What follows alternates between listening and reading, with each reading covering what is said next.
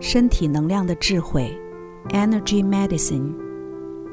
作者：美国唐纳伊登、戴维法因斯坦。朗读者：优麦。第六章：基础网格，身体能量的地基。当你站立的时候，你的海底轮看起来是你能量中心的基础，其他每一个气轮皆坐落其上。当你躺下的时候，看起来基础网格就是你能量中心的基础了。每一个气轮都固定在这个网格内，它是你所有能量系统的地基。气轮看起来是螺旋状的，而基础网格看起来像是由能量线条构成的图表，类似你在高楼大厦的工地里看到的钢架。气轮的能量与环境中的能量相互结合，而基础网格的能量则完全内含于你的体内。假如这个基础受到了损伤，其他的能量系统将会严重受创。有次，当我纳闷着为什么有些治疗效果不能持久时，我第一次了解到了基础网格的角色。那时，我必须更深入的观察。由于基础网格与身体紧密融合为一体，因此它正常运作时我很难注意到它。但是当它崩溃时，其他所有的能量系统将会处于动荡不定的基础上。当我深入气轮中间的层次时，会看到此人过去的影像，有令人愉快的，也有令人烦恼的。它们与气轮的基本主题有关。假如我能继续探触到气轮最深的层次，通常我会见到此人蛰伏的潜力，继承自过去式的前置。但是当我往气轮最深层的底下看时，我通常只看见光秃秃的坐标状的网格图形。假使我在一个受过重创的人的基础网格上下功夫，引发出来的受创记忆可能会令我难以招架。我就有多次被淹没在病人症状里的经验。基于这个原因，除了某些对基础网格的治疗已经很娴熟，而且神经系统很强壮的学生之外，我不会教授治疗效力最强的基础网格技巧。有一位五十二岁的中年男子汤姆，约十年前左右被诊断患有吉兰巴雷综合症。虽然病情后来趋于缓和，但仍然无法完全恢复健康。他不想灌输我任何预设概念而影响我的诊断，所以一直到治疗结束前，他都没有告诉我他的情况。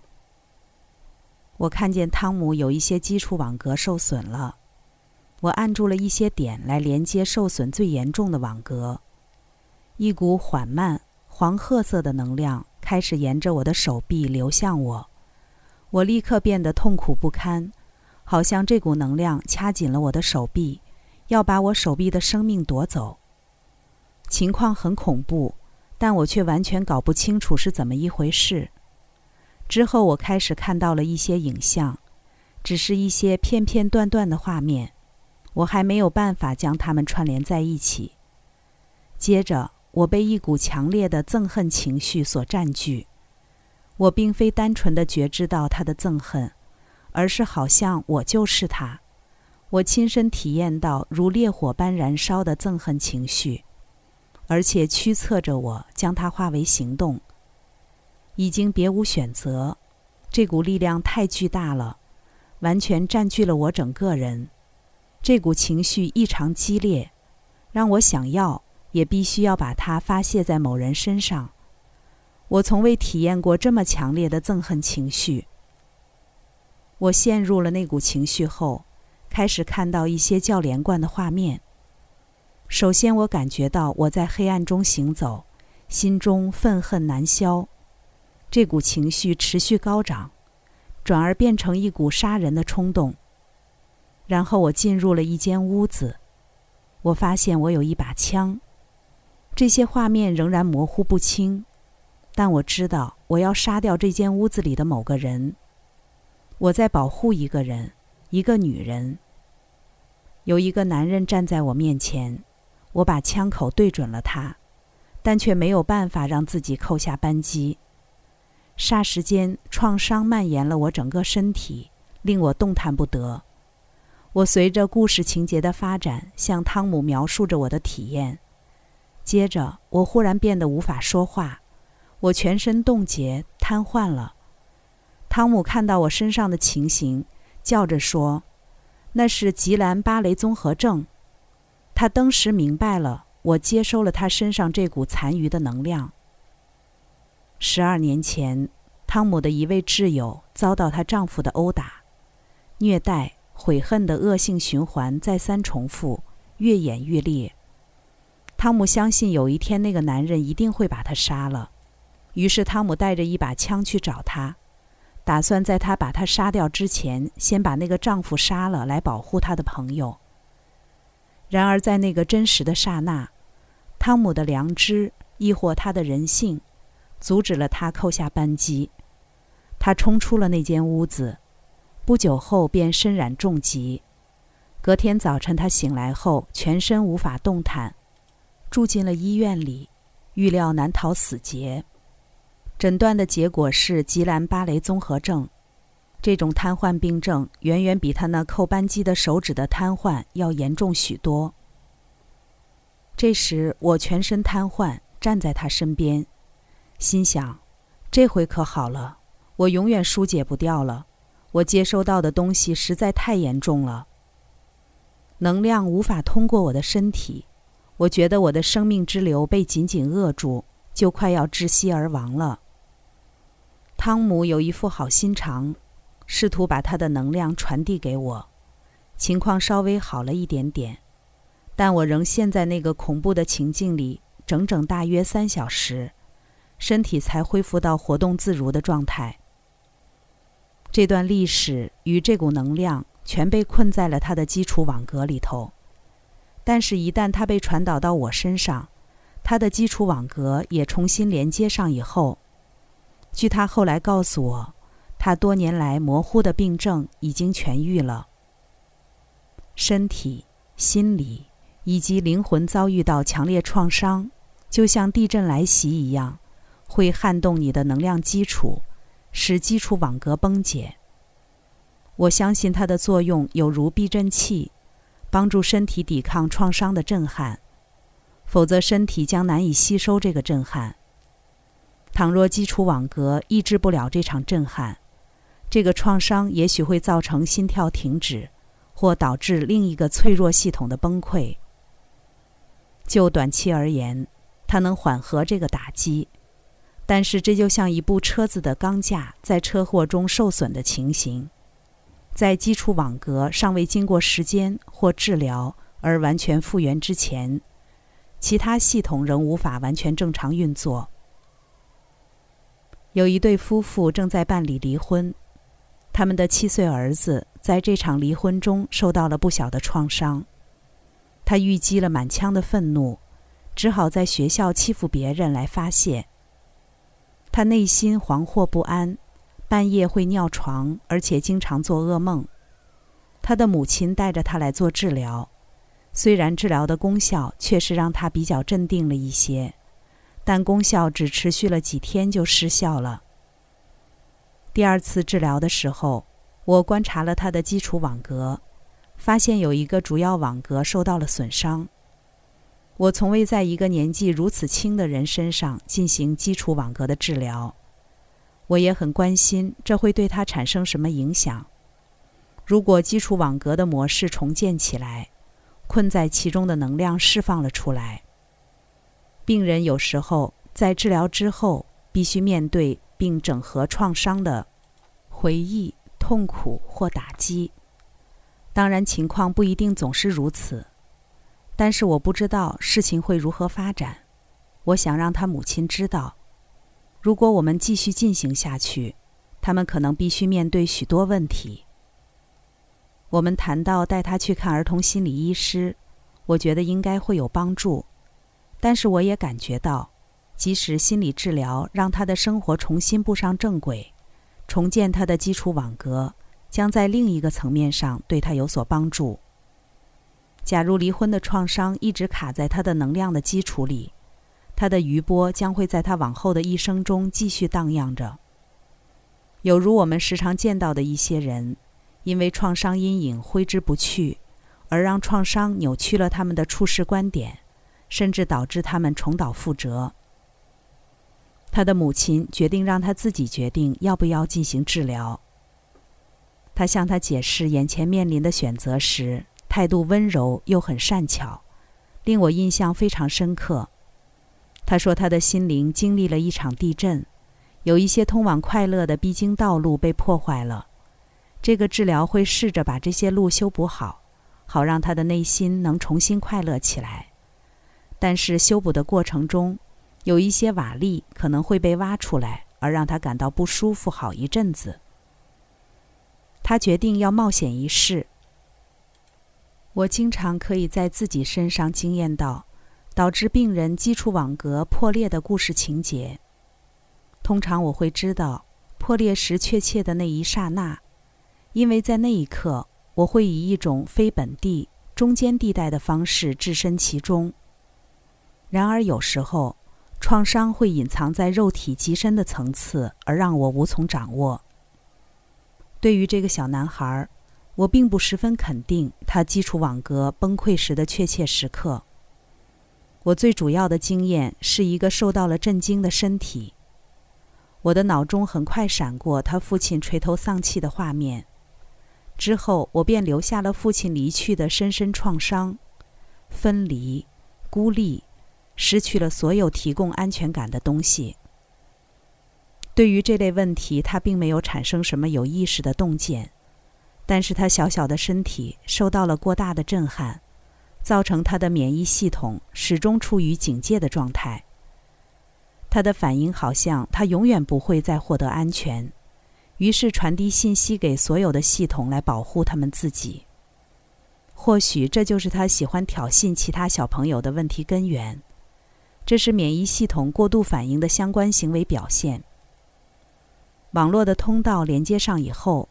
他的身体重新出现了平静的征兆，他的呼吸放松下来了，能量体也脱离了受到震撼的状态。他的免疫系统不再持续处于警戒状态后，他的噩梦停止了，不再尿床，也不再欺负其他小朋友了。小孩子特别容易受到震惊与创伤的冲击，而导致基础网格的损伤。但它也可能在生命中任何时刻发生。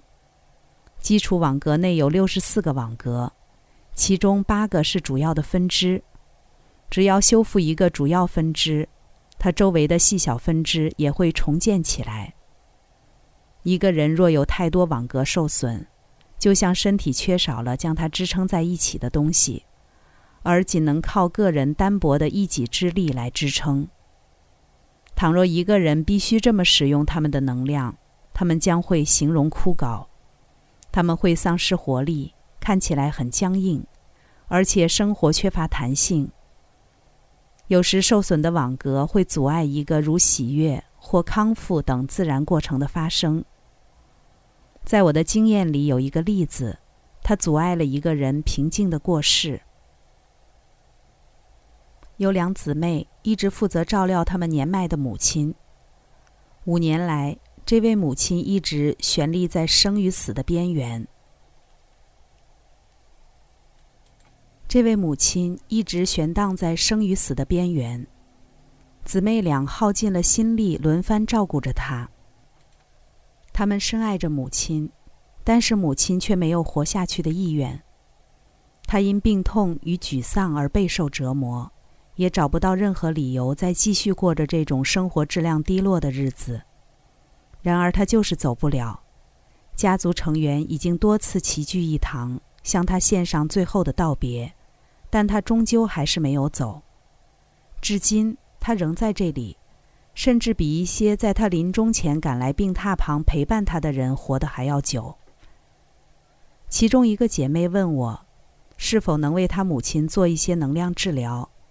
他希望我能让他觉得舒服一点，或许我能从他的能量上获得一些对现况有帮助的信息。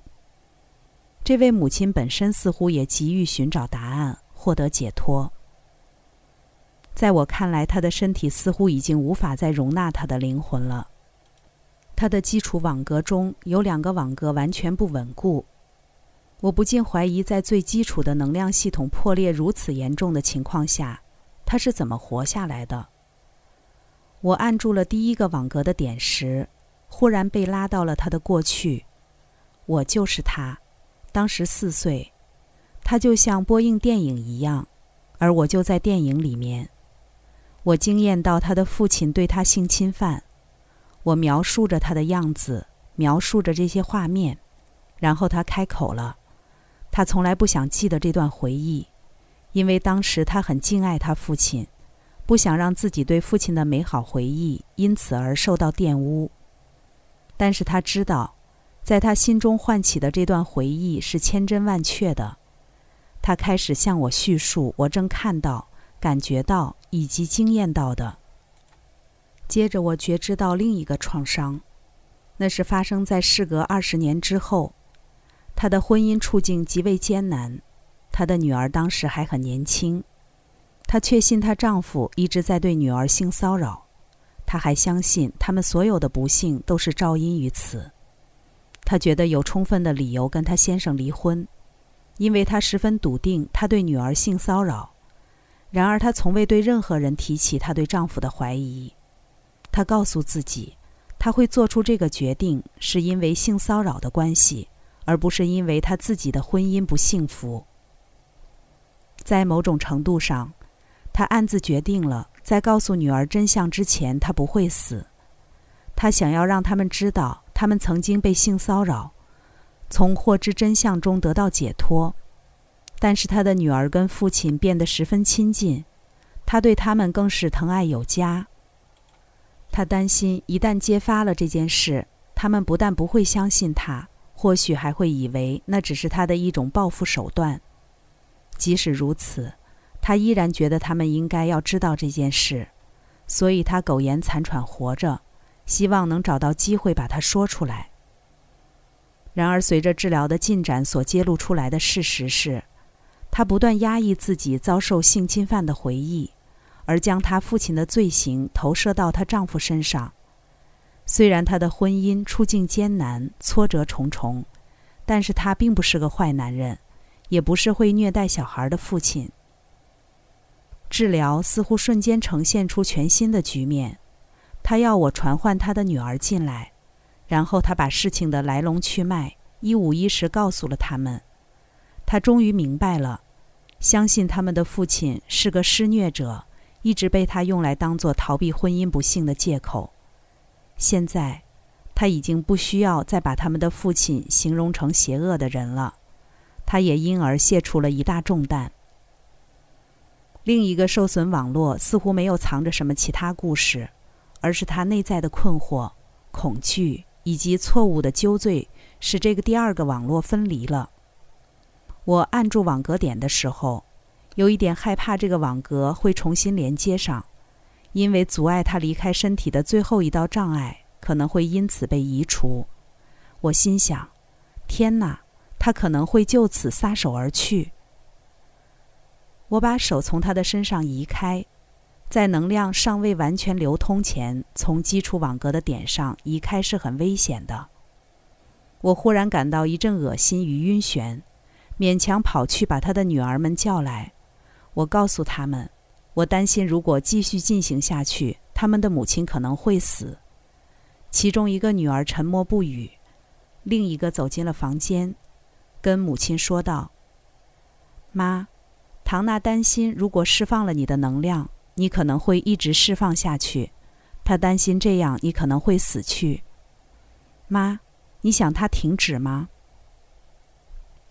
他很快的回答：“不要，但只要请你告诉我你在做什么。”我说：“因为你早年的一些情感创伤，使你的回路大半生都是分离的。我现在要把它们重新连接上。”他看着我，很平静的要求说。你能帮我这个忙吗？我答应了他。他当着他女儿的面，在我仍按着那些点的时候，平。静地过世了。由于基础网格吸收的不只是创伤的能量，还吸收了经验里的细节，因此在它上面下功夫，经常会唤出强烈的回忆。实际上，我见过在基础网格内出现了错误回忆辩论的两面证据。有很多次，我在治疗海底轮或基础网格时，碰到了当事人自己都记不得的虐待情节画面。但事后经由不同方法证实为真。我也治疗过一些十分确定自己遭受过虐待的人，但他们最深层的能量所揭露的，却是另一个截然不同的故事。有一位女士，有一位女士带着受到父亲邪教式虐待的记忆前来找我。从三十岁出头开始，每当这些回忆浮现时，她的主要自我身份认同便。主要自我身份认同便围绕在他曾受到邪教式虐待这个议题上。他做过心理治疗，参加过病友支持群，以及许许多多帮助他面对这个不幸遭遇的机构。不出我所料的是，他基础网格中的其中一个主要网格损坏了。然而，在我开始进行治疗后，隐藏于内的信息却不在我的意料之中。如果有一段回忆浮现，它通常会与网格崩解的那一刹那有关，通常会有一连串的事件导致那一刹那的发生。剧情高峰的那一桩事件会促使网格破裂，而且那通常是一连串创伤中最具代表性的事件，也就是卡在网格中的那段回忆。